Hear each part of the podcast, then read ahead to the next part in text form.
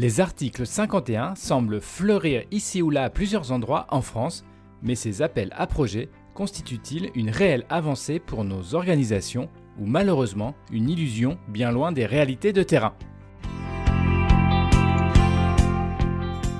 Parcours des patients, pertinence et qualité de la prise en charge sanitaire ou encore efficience du système de santé sont parmi les termes socles de la mise en place de ce nouveau mode de fonctionnement.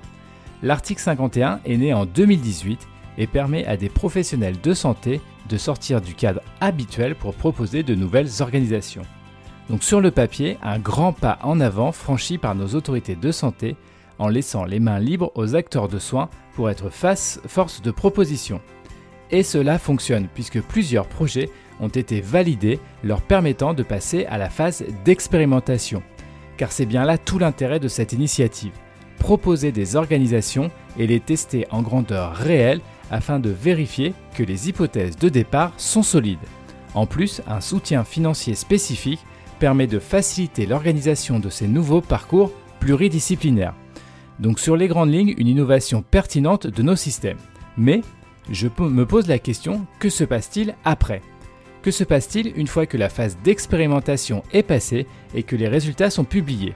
Deux options sont possibles.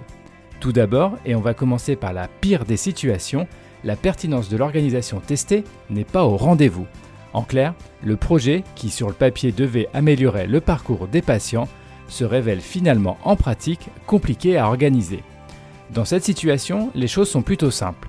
Le robinet du financement s'arrête, les professionnels retournent à leurs activités et tout cela a été une superbe expérience qui va être mise dans un carton.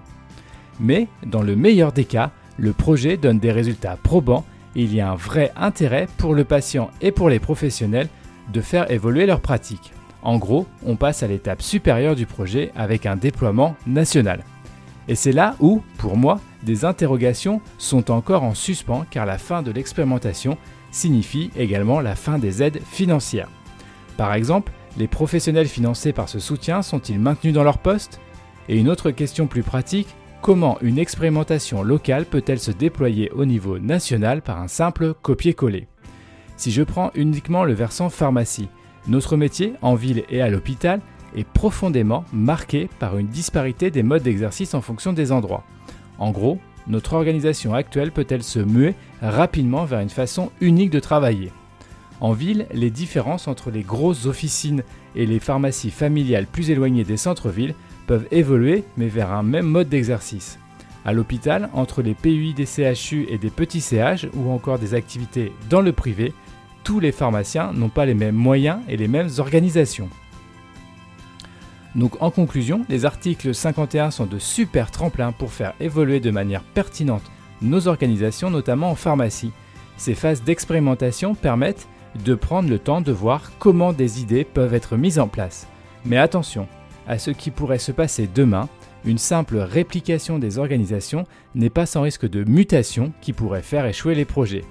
La richesse et la faiblesse de notre système reposent sur la diversité de pratiques, notamment en pharmacie. Vous avez apprécié cette chronique? Bonne nouvelle, vous pouvez le faire savoir en vous abonnant au podcast, en mettant 5 étoiles et en vous inscrivant à la newsletter. Et même si vous n'êtes pas d'accord avec le contenu, n'hésitez pas à laisser un commentaire, notamment sur les réseaux sociaux, pour qu'on puisse échanger ensemble.